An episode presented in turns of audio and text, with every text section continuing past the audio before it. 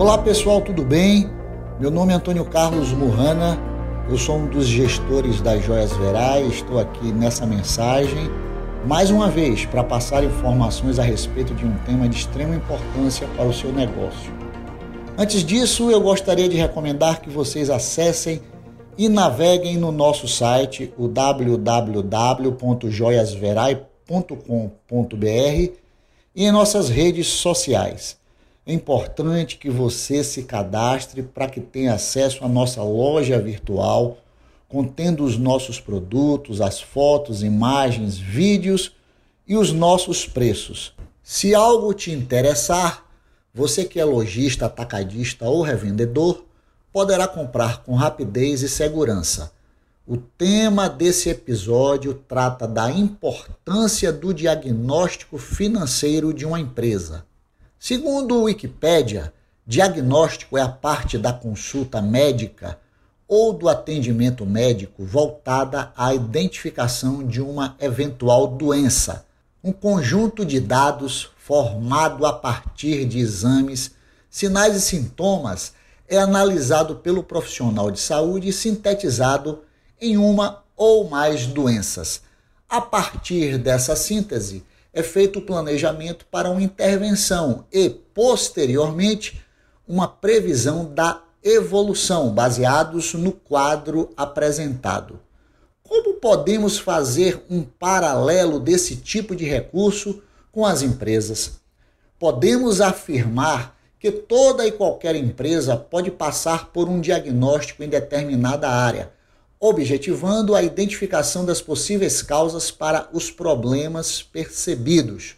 Por exemplo, podemos elaborar um diagnóstico empresarial nas áreas financeira, comercial, de produção, ambiental, gerencial, entre outras. Vocês acham que o corpo humano pode ser comparado a uma empresa? A resposta é sim. Quando se percebe que a boa saúde depende do bom funcionamento dos órgãos de um corpo, isso pode ser igualmente considerado para o bom funcionamento de uma empresa. Cada área precisa cumprir com suas determinadas funções, recebendo de alguém, passando o fruto do seu trabalho para outrem, que de forma sucessiva produzirá os frutos necessários para a manutenção da plena saúde da empresa. E quem é mais importante, o coração ou o pulmão? Você vive sem um deles?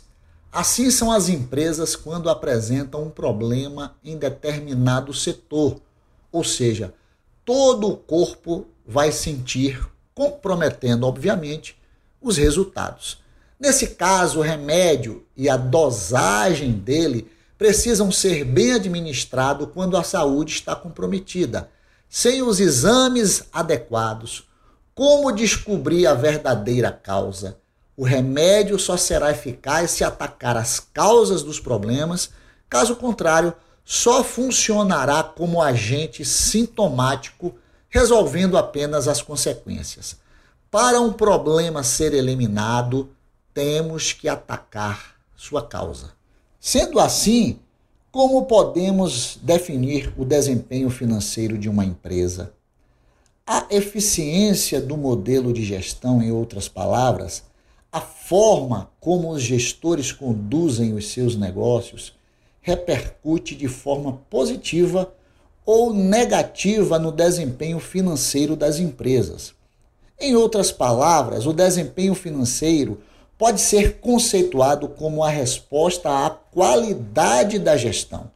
É essencial, portanto, conhecer em detalhes a saúde financeira de uma empresa, pois é essa saúde que denuncia a qualidade do modelo de gestão praticada no negócio, envolvendo todos os fatores que abrangem o processo decisório de um negócio.